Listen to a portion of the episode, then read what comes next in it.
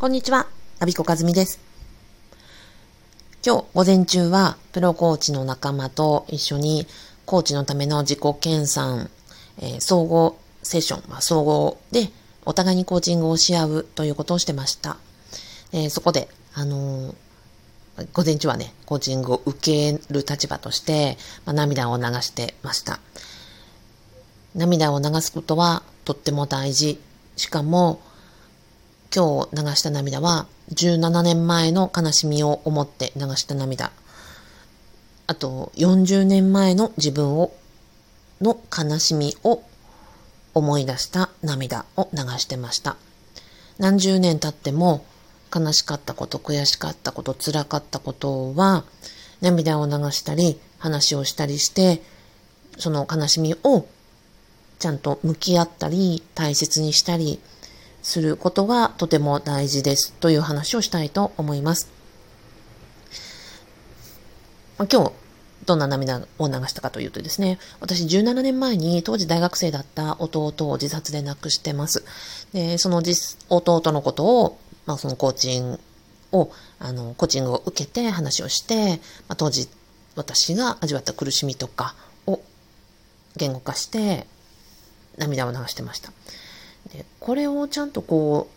う、17年前に遡って辛かったことを全て吐き出し言語化するということはなぜ大事かなんですけど、えっと、この悲しみ、当時の悲しみをちゃんと向き合って、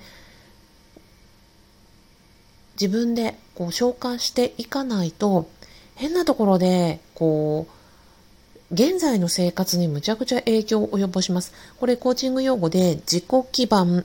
セルフ、パーソナルファンデーションと言います。でこの未完了、この過去に起こった辛い体験のことを未完了と言って、この未完了を終わらせていくことが大事。終わるというのは自分で悲しかったことを認めて向き合い、ちゃんと涙を流して何度でも話をしていくことが、その徐々に癒しにつながっていき、完了になっていくよっていうことなんです。で、これをしないとどうなるかっていうと、今、その、癒されてない感情、満たされていない辛い気持ちが、今の生活に悪影響を及ぼし、自分自身も傷つけるし、周りも傷つけるんですっていう理論なんですね。例えば、私のその、自殺した弟の話で言えば、私、その、まあ、まだまだ、あの、悲しみは抱えており、現在進行形なんですけども、でもその当時、えー、彼が、弟が通っていた大学の名前とか、えー、その町の名前とか、弟が地元で通っていた高校とかを見るたびに、やっぱりその悲しみが癒えていないので、もうぎゅっとこう心臓をつかまれるような、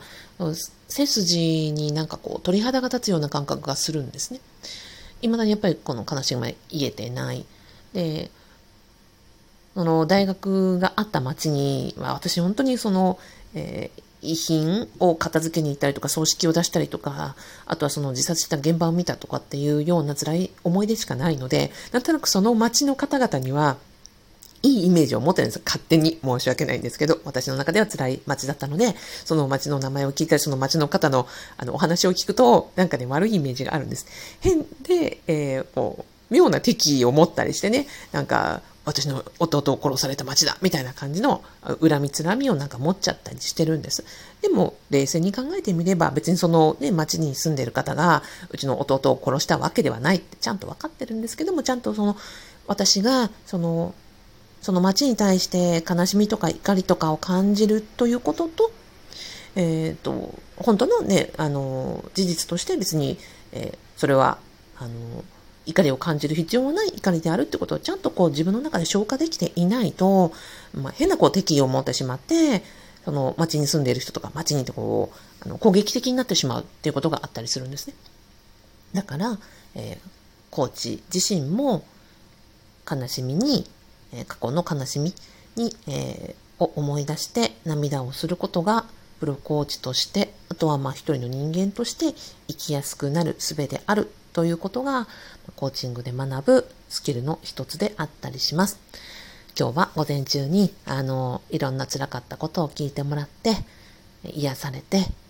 涙を流して、ちょっとスッキリして、で、久しぶりに弟のことが話せたので、